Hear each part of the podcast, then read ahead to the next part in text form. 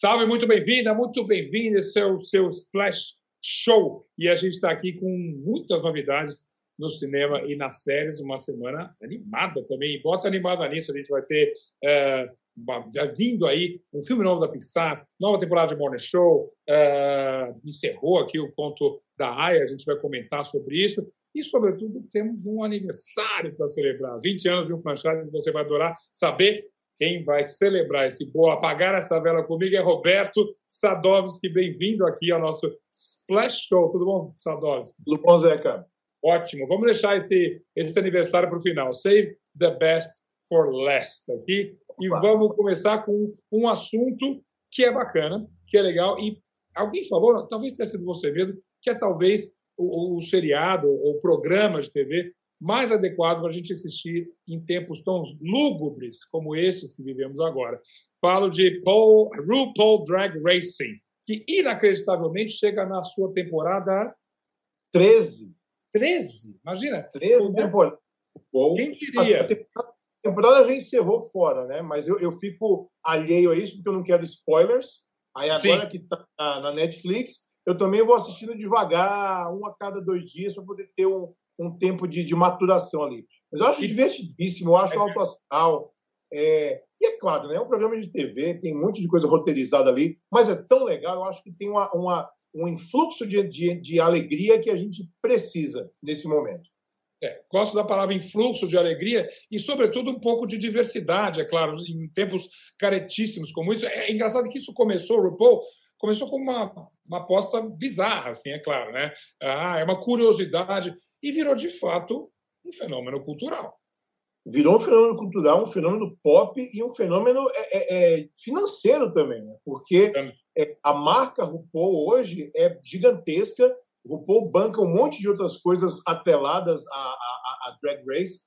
Todas as participantes, todas as drags se tornam celebridades também. Então, Sim. eu acho que tem uma, uma, uma, uma circulação de alegria, junto com a circulação de business também, que eu acho que faz muito bem. A gente vê, como você falou, nesse mundo tão careta, a gente vê que, que, que drag queens continuam trazendo né, alto astral para a gente. Então eu me divirto. Até como isso nunca teve, nunca teve um filhote no Brasil, porque, obviamente, a cena drag aqui é fortíssima também, mas acho que falta, talvez, não que a gente não tenha uma RuPaul no Brasil, mas alguém que pegue a, a, a figura do RuPaul, a gente tem várias, assim, a gente pode ir de, de Glória Groove a, a, Nossa, até me falta aqui. Mas alguém com a visão, porque o RuPaul, na verdade, ele começa a carreira dele bem antes da série, né? Eu, eu olha só. Muito?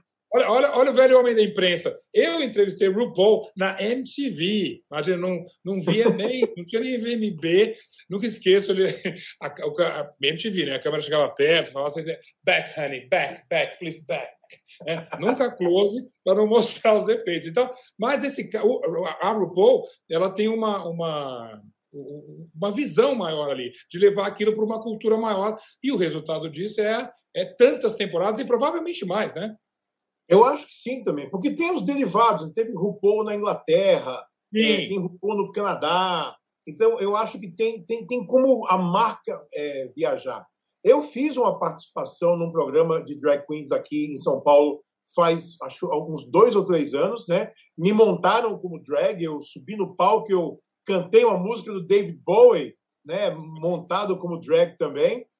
É, eu, já fiz de tudo, Zé. Eu fiz de onde, tudo onde é que está esse momento histórico da nossa TV? No UOL. Tem um vídeo em algum lugar do UOL, tem que fazer um Googlezinho lá e achar, mas mas está lá. O engraçado é que quando eu estava sendo maquiado, né? Hã? Eu falei, é, nossa, dá trabalho, né? Para tirar, para tirar deve ser trabalho também, né? Aí as, as meninas estavam me mandando falaram, querido, para tirar é com você, você se vira.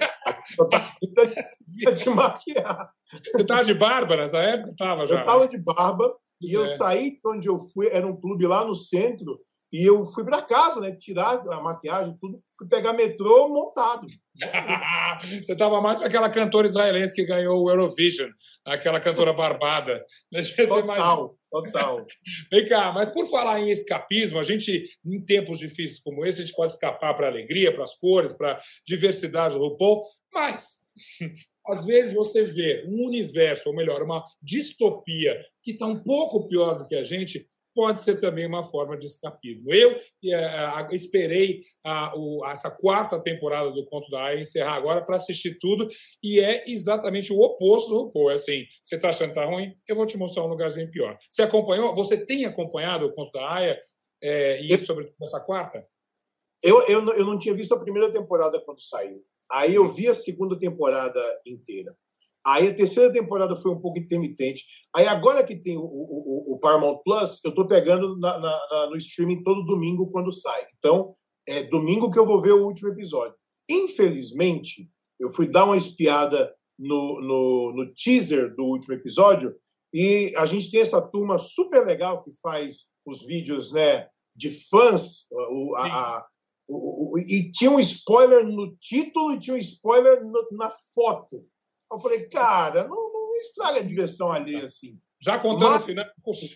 É, é, é, uma, é uma tijolada, é um, é um peso, é um peso que é, às vezes a gente acha um pouco de, de, de alívio nesse tipo de, de, de, história, porque a gente sabe que o mundo real não está tão horroroso quanto aquela distopia. Então existe uma, uma válvula de escape quando a gente vê uma série pesada, porque você fala, ufa, ainda bem que no mundo real não está tanto ah. assim.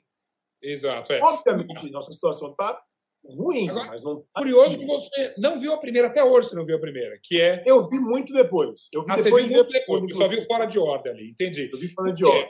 É, é um cenário horroroso que eu acho que esticou-se um pouco demais. Eu me lembro do final da segunda temporada, é, que eu acho brilhante, que é quando ela entrega a filha, né? É, e ela fica para trás e aparece só o rosto daquela, que eu acho, até hoje, eu acho uma atriz maravilhosa, inclusive nessa quarta temporada. Ela olha para a câmera e começa a tocar Burning Down the House dos Talking Heads. Você fala, ok. Terceira temporada vai arrebentar, o jogo vira. Beijo, obrigado, já deu. Agora, pelo visto, tudo indica, é, sem dar um grande spoiler, mas a gente já sabe, a história não se resolve nessa temporada. Não. Roberto Golski, até quando? acho assim, eu acho que tem que ter um, um, um plano para a gente não entrar naquele efeito Lost. Né? O, o, o Damon Lindelof, que, que, que, tocou Lost, ele fala assim: a gente tinha muito bem desenhados a série em três temporadas. Uhum. A gente uhum. ia começar e terminar Lost com três temporadas, tudo muito amarrado. Sim. Mas a, a CBS queria queria mais temporadas. Lost talvez tenha sido é, o primeiro grande sucesso da era da internet, que todo mundo comentava os episódios e tal. Então eles viram uma mina de ouro ali e a história foi esticada até a sexta temporada. Eu honestamente não acho Lost ruim, nem o final. Eu não acho nem ruim. Não, fora da curva você. É. Mas eu acho que talvez tenha sido um pouco demais. Acho que tenha, tenha saído um pouco do tom. É, eu acho que eles fizeram o melhor que eles podiam fazer com o material que davam para ele. E assim, era, era, outra coisa, era uma temporada de mais de 20 episódios, era, era um, é. um, um, cenário diferente. É, o conto da Aya, em especial, porque justamente eu amo tanto a primeira, a segunda temporada, eu comecei a desanimar na terceira. E essa, essa agora, se você é fã, quem é fã está vendo a gente, assista, é bacana. Mas você fala, ok, vocês, eu tenho a sensação de que vocês estão me enrolando. Você acha que dá caldo para mais uma ali? Bom, tem que dar, né? Pelo menos para mais uma, né? É, eu, eu, acho que a última temporada tinha que ser curta, tinha que ter uns seis episódios no máximo para poder tudo e não não não colocar mais pontas soltas. Se é para amarrar, a gente amarra, né? Tem que tem que fechar tudo aqui. Senão a gente vai ficar eternamente nessa nossa e agora e agora. Não não, não pode funcionar assim. Mas assistam porque é bacana e realmente o final dessa temporada, apesar dessa enrolação, é uma, é uma porrada, como disse bem o Sadowski. Que, por favor, os próximos, como eu falo isso, os, os, os showrunners, sigam exemplos maravilhosos da Fleabag, por exemplo. Duas temporadas enxutas, resolve ali. Acabou, e é... é? E acabou, né? Fleabag... Acabou. Como chama do... que as pessoas desaparecem, desculpa. É, que tem três Qual, temporadas. Hã? The 100? Não. Não, não, esse é, são só três temporadas. É, puxa, agora eu tinha separado aqui na pauta e, e, já lembro. E eram três temporadas ultra densas, ultra é, elogiadíssimas, tudo resolveu ali, está ótimo. Bom, passemos da tela pequena para a tela grande, onde a gente, ufa, vai vir uma estreia maravilhosa, animada, mais para a RuPaul, na alegria, eu digo, do que para Conto da Aya, na, na, na tristeza. Uh, e, na verdade, eu falo grande tela, mas é na grande e na pequena tela. Estou falando de Luca, mais um trabalho da Pixar que é eu sempre fico tentando ver defeito. E eu já vi o trailer de Luca 300 vezes. Não tem defeito, não, Sadowski. Tem? Eu vou te falar que o filme também não tem, não, viu, Zé? Você já viu? É, o filme é uma alegria de ponta a ponta. O que eu acho mais legal do, do Luca é que assim a gente está acostumado a ver uns filmes da Pixar que tem grandes conceitos, né? É, Soul é uma coisa complicada. A gente vai falar Nossa, sobre o Pixar, e é lindo o Soul, né? É uma paulada tal. É, é, é uma coisa, uma catarse emocional. Luca, ele, ele vai na simplicidade, mas ele nunca é simplório. É, a história dele é muito simples, é uma história de amizade, é uma história de, de diferenças. Ele lembra um pouco o cinema do Hayao Miyazaki, na sua simplicidade, né? porque são temas muito simples. Né? São dois amigos, que na verdade são dois monstros marinhos, que quando saem da água, eles viram crianças. Né? Eles não uhum. podem se molhar, senão eles voltam a ser monstros marinhos. E eles vão investigar um vilarejo italiano, que eles moram ali, né? não vão para a vila, e vão para lá. Tipo, como que é a vida desses humanos aqui fora? Então, essa descoberta deles é, traz um monte de pequenos conflitos que mostra isso, né? o poder da amizade, o poder de você expandir o seu mundo. Não tem um grande vilão, não é nada grandioso que está em, em, jogo, né? É uma uhum. competição, é um triatlo que eles vão fazer porque eles querem comprar uma Vespa, uma motinha, para conhecer Olha, o mundo. É. Esse é o plano deles, comprar uma Vespa para conhecer o mundo. Então é um filme bonito, é um filme doce, é um filme que é emocionante, mas fala de valores tão, tão básicos, de uma forma tão bonita, e eu tinha lido uma crítica é, gringa que, quando acabou o filme, eu senti a mesma coisa. Você vai acabar de ver Luca e você vai querer comer um prato de massa gigantesco e passar suas próximas férias numa vilazinha na Itália. Isso é, é, maravilhoso. E isso é uma felicidade também, a Pixar, claro, faz sempre isso. Escolhe um lugar e você fica louco com aquela cultura. O, o, o Coco, na verdade, quando você entra naquela cultura mexicana, que a gente conhece muito superficialmente, você quer conhecer mais. Ou você quer ir nos bares, falando no caso do soul, de, de jazz, de soul, uh, de, do Brooklyn, tudo isso eles levam. É, é sempre feliz essa escolha pela diversidade e nos fazer encantar com isso aí. Eu estou louco para ver, você sabe que eu estou quase fazendo um quadro aqui, a gente brincou outro dia. Esse filme vai me fazer isso ir no cinema. Já falei isso da Cruella, já falei de tantos que passaram aqui. Lucas estreia quando mesmo? Lucas estreia agora, hoje, se eu não me engano. Tá hoje mesmo. Na, no Disney Plus. É, hum. e esse, esse, se eu não me engano, não é aquela coisa premium da Disney Plus, tá? Ele tá. Como é o Cruella. É, o Cruella você tinha que pagar, acho que 60 reais, uma coisa assim, para assistir. É, assim. a, a Cruella entrou no, no, no, Premium, aí agora não está mais, né, já saiu, para poder entrar, acho que mês que vem, liberado para todo mundo. É uma estratégia boa da Disney. Mas da Pixar eles falaram: quer saber? Vamos espalhar a felicidade aí, está liberado. Estamos precisando disso, estamos precisando disso. E olha, bora, de, bora soprar a vela, então, 20 anos de Velozes e Furiosos, com fôlego ainda, né, Sadowski? Impressionante. Quem quem diria, né? 20 anos. Eu lembro quando eu vi o primeiro filme né, na Junket em Los Angeles. 20 anos atrás. Eu tinha 5 anos de idade, olha só. É impressionante como o tempo voa, impressionante. Né, eu estava trabalhando aos 5 anos, estava lá entrevistando o Vin Diesel e tal. Então, puxa pela memória. Você, naquela época, poderia prever que esse franchise duraria tanto tempo? De forma alguma. Não, não da forma como foi. É, eu imaginei que ele podia ter continuações direto em vídeo, né? Como um monte de, de filmes são lançados em cinema e são Sim. direto em vídeo. Tanto que o segundo Velozes e Furiosos, o Vin Diesel não participou, né? Ele falou: ah, não, vou fazer uma outra série minha, fui fazer aquele triplo X, né? Triple X, e era Sim. só o Paul Walker na continuação. No terceiro, que eu também fiz a Junket, ele aparece numa ponta no final, e aí no quarto filme, que não é um bom filme, é, ele meio que entrou como produtor para ver o quinto filme, né, rodado no Brasil, claro. que foi quando a série mudou total. Deixou de ser uma série sobre corridas urbanas para ser um heist movie, né, um filme de, de roubo. Até o, o, o, novo filme, né, o que vai estrear agora, que eles vão até para o espaço com o carro. Então é, é uma coisa mas é um absurdo que diverte, Zé. É um absurdo que a gente não, não, tem, não tem nenhuma pretensão, é isso. Eu, a, a, sobretudo, ele tem um, um cult following, como a gente fala assim, né? Tem um público muito fiel. Claro que ele não gosta de ser insultado. Você fala muito bem, o quarto filme era uma tragédia ali, né? E quase ali eles arriscaram perder esse fandom, essa, esses seguidores ali. Mas depois disso, nada decepcionou muito dentro do que do filme diante, vai, vai bem. São, são bons. Eles atraem talento, eles atraem Helen Mirren, a, a, a Charlize Theron, é, Kurt Russell. Então, a galera que fala, quero Isso. fazer parte desse negócio. E o Vin Diesel, ele conseguiu, é, com, com Velozes e Furiosos, uma coisa que todo, todo estúdio quer, né? É a primeira série que, de fato, abraça a diversidade. Tem gente do mundo inteiro, Exato. todas as raças, credos, cores, e, e, isso não é assunto, simplesmente estão lá. É aquela comunidade que ele juntou, né? Ele bate nessa tecla de família, e eu acho que ele foi muito, foi muito feliz nessa escolha de, de levar para esse, esse caminho. Quem diria, até promover a diversidade, promover a diversidade, esse filme, esse franchise conseguiu. Longa vida a Velozes e Furiosos, então? Teremos mais, teremos mais Velozes e Furiosos. Depois desse, eu acho que vai ter mais um ou dois. Diz ele que vai encerrar a série, o Vin Diesel, né? Hum, Até porque hum. eu acho que tem limite dele aparecer de regata branca na, na, na vida dele. Mas, com cada filme fazendo um bilhão, é difícil você falar não. Né? É né? difícil você é. Isso me lembra o Frank Sinatra falando que nunca mais botaria um smoking para cantar também, mas tudo bem. Cada um pois com o seu comentário, né? Obrigado, Satovski. Brigadíssimo. Boas estreias. Aliás, você, sempre me matando de inveja, já assistiu uma estreia esperadíssima. Assisti ontem à noite Viúva Negra. Amar.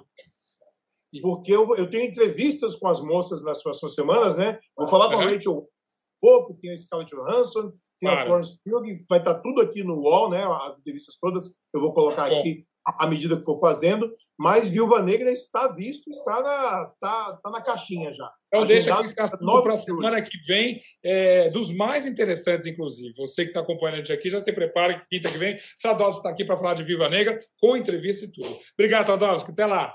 Meu Zeca. É mais. Oi, eu sou o Edgar Piccoli e trago boas notícias. Isso, Trago Boas Notícias é um podcast original Spotify produzido pelo UOL para você se informar e relaxar. As histórias que eu conto aqui são de Ecoa, a plataforma do UOL por um mundo melhor. De segunda a sexta-feira, às seis da tarde, tem um novo episódio grátis no Spotify e no UOL. Dá também para baixar e ouvir offline, quando você quiser. E a gente segue com, falei que era uma semana boa, animada, cheia de coisas que a gente está esperando, celebrando aniversários e novidades. E até segundas temporadas. Os Osmar Portinho, meu editor e editor do Splash aqui, tudo bem? E aí, Zeca, estamos ansiosos aqui, sempre com inveja do Sadovski trazendo esses, essas entrevistas dele. Quem conversar com a Scarlett, que agenda que é essa? Ah, vou falar com a Rachel Wise amanhã, depois a Scarlett.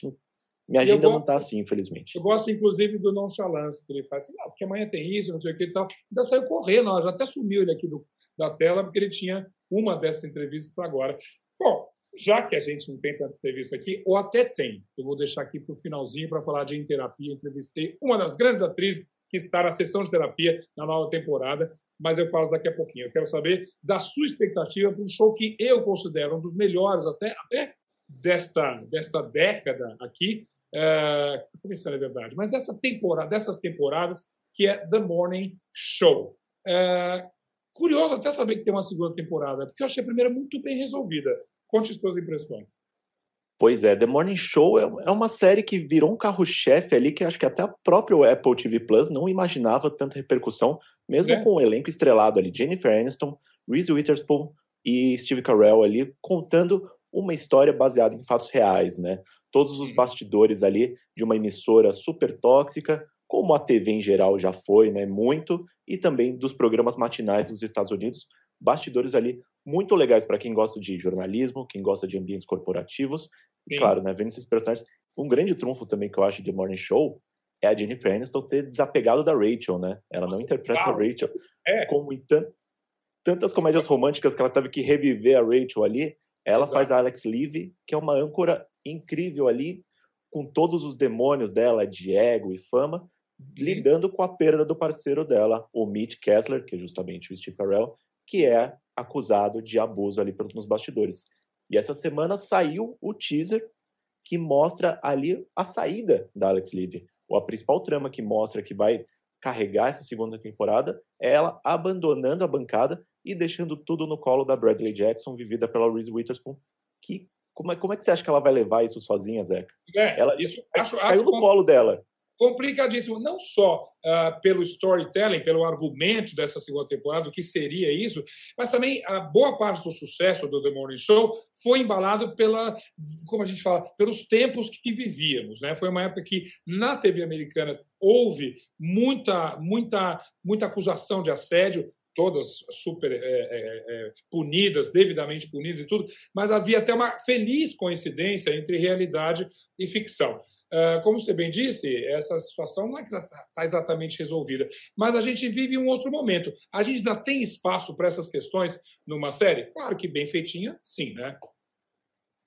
Pois é, e o elenco carrega muito bem ali todos esses conflitos, né? A série é feita basicamente de conflitos e pelo teaser que a gente viu, a gente vai ter mais drama ali tanto em relação ao abuso, ao posicionamento de cada pessoa, quem escolhe falar, quem está numa posição confortável. A própria Alex ali, a Jennifer Aniston, ela está numa posição que do tipo assim, não posso também atacar muito meu amigo porque eu fui conivente com isso.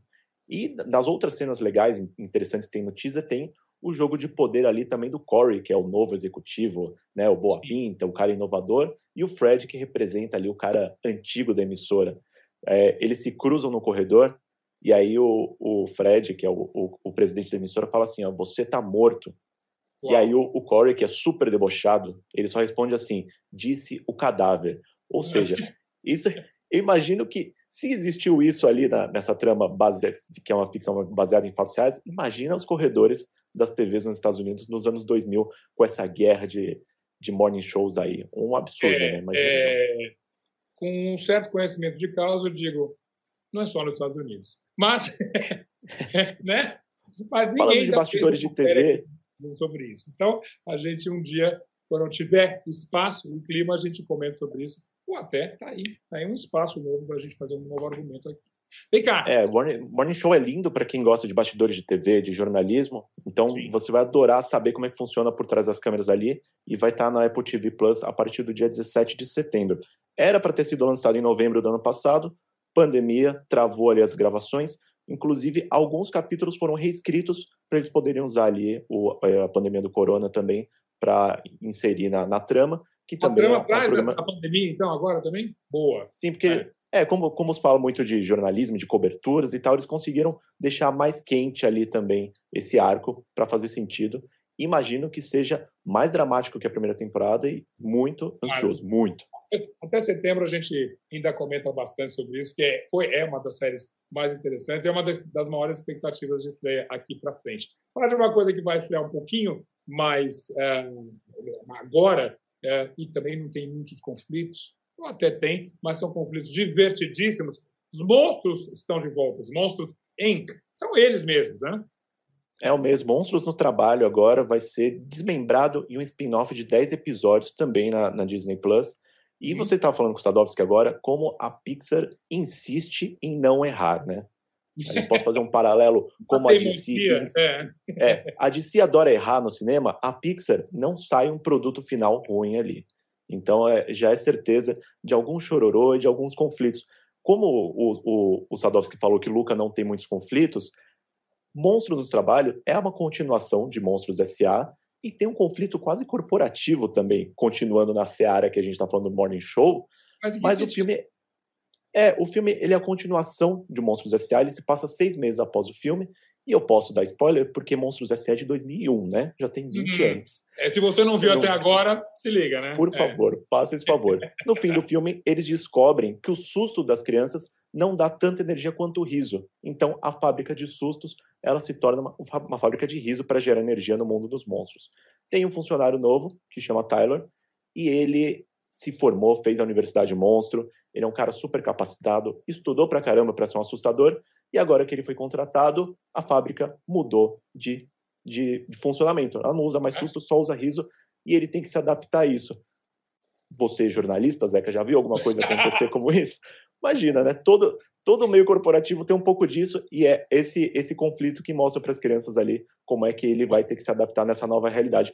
Mas os personagens antigos estão todos lá também. Claro, ele, todos eles são os principais dubladores. Osmar, isso aí chama choque de culturas, inevitavelmente, tem tudo quanto é empresa, você que já trabalhou em algumas também, todas de comunicação, você sabe que cada uma tem a sua filosofia, ou às vezes você muda, muda o diretor e, e, e vem uma nova cultura que você é obrigado a se adaptar. Incrível como você insiste em falar que as crianças vão se divertir e tudo, né? Os adultos não, né? A animação da Pixar, eu nem penso mais em criança, eu acho que é feito para mim. Eu Isso é verdade, nem, nem Sem falar é... que a, a criança de 2001 já tem 25 anos, 26, 27 anos, né? Pois é, então veja bem, né? A nossa timeline aí, tanto a idade do Sadovski nas Junkies, está toda torta já. Então eu acho que a animação é para a gente mesmo e não tem essa. Então, estava previsto para estrear na plataforma no dia 2 de julho, mas vai ser o primeiro episódio no dia 7 e semanalmente eles vão soltar esses 10 episódiozinhos aí. A, a estratégia da Disney, a estratégia da Disney não é o, a maratona. Eles querem, meio como Loki, talvez, pingar toda semana, é isso? Dar uma segurada para fazer você voltar, intercalar com outras coisas ali. Eu não sei, eu sou fã de maratonar. Você gosta de maratonar? Eu, pô, nesse eu frio aí. Ó...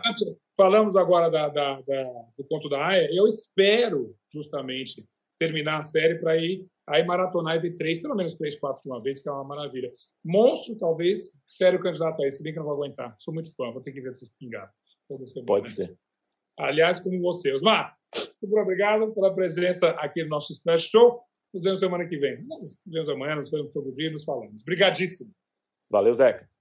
É mais. E eu só encerro o nosso programa hoje aqui com aquele cantinho do Zeca, celebrando uma série que, obviamente, é um pouquinho mais difícil para todos os gostos, mas é muito bem feita. E eu até tinha esquecido dela. Estou falando de In Therapy, em português, Sessão de Terapia. Eu sou tão doido com essa série é, da HBO, é claro, que eu já segui todas. Eu tenho. Lembra de DVD? Eu tenho até DVD das primeiras temporadas aqui, é, e não está difícil de eu me desfazer delas, mas é tão bem feita. Eu cheguei na época, eu me lembro até sugerir no Fantástico, ainda quando começou, falei, vamos tentar reproduzir isso na vida real, com dificuldades éticas enormes. Mas, até se a gente pegasse essas histórias verdadeiras, seria incrível imaginar uh, histórias tão bem contadas como as do roteiro de Em Terapia. Eu estou falando nome, obviamente, e, uh, da série americana, Sessão de Terapia em português. A série americana, a temporada, que é aqui é a quinta temporada, lá tem um pouquinho mais, acho que é a sexta, a sexta temporada. É, tem um, um, doce na boca da gente que a terapeuta é a, a Uso Aduba. Uso Aduba, você lembra muito bem, uma das personagens, uma das atrizes mais incríveis de Orange is the New Black, aquela que fazia a menina, a, a presidiária um pouco prejudicada, assim, e agora ela é uma super é, é, terapeuta, vários conflitos, até alguns que envolvem seus pacientes e é tão interessante, tão inteligente, é incrível. Basicamente, com algumas saídas do consultório, que você tem uma pessoa sentada na frente da outra. É, e mesmo assim você consegue ficar grudado, assistir a tudo, sem piscar e querer saber. É, eu estava falando essa semana com a Letícia Colim, que inclusive é a nossa grande entrevistada da próxima quarta-feira no Splash Entrevista. E uma das coisas que a gente falou, um dos méritos da, tanto da americana quanto da brasileira, é que, claro, a personagem da Letícia é, é, é maravilhosa. Ela é uma mulher que teve luta ali contra uma depressão pós-parto. Um problema, uma, uma, questão de várias mulheres, dela, inclusive, que ela conta que ela esbarrou nessa preocupação quando ela teve o filho dela, um ano e pouco atrás. E é, seria uma coisa talvez fechada. Poxa, se eu não tenho esse problema, para que, que eu vou acompanhar essa sessão de terapia? Mas o brilho ali desse roteiro todo, é, da atuação, da direção, de todo mundo, é justamente é, te envolver até num problema que não é seu. E aí os problemas, as questões é, psicológicas ali que são trabalhadas em sessão de terapia são maravilhosas. Letícia Colim, superstar, o Christian, o Christian Malheiros maravilhoso. Esse ator, eu sempre falo que é um dos melhores da geração aqui. Uma atriz que até anotei é Miwa Yanagisawa, que eu não conhecia, uma paciente também, e é incrível. O terapeuta é o Celton Mello, brilhante, como sempre. Ainda bem que a gente tem Celton Mello. E você que é fã de Rodrigo Santoro, como eu, vai até gostar de vê-lo uh, ali em sessão de terapia, naquele papel que já foi da Camila Pitanga, que é o, o, o, coordenador dos terapeutas ali. É o lado, o lado B dessas sessões de todas. De qualquer maneira, nesse friozinho, se você está aqui abaixo, é, aqui abaixo de Belo Horizonte, ali, a gente já está pegando essas temperaturas quase invernais aqui é, dessa região do Brasil. Que delícia pegar um sofá, pegar uma manta e acompanhar todas essas sessões de terapia. Essa é a dica do Cantinho do Zeca. Para encerrar, então, o nosso Splash Show, com as melhores dicas do cinema, das séries, para você se entreter. Super obrigado por estar aqui com a gente. Se você quiser falar, já está ligado, arroba splash underline wall. E você segue agora com a programação do canal Wall. Amanhã tem mais, vamos falar de música, lançamentos e mais show business. Até lá!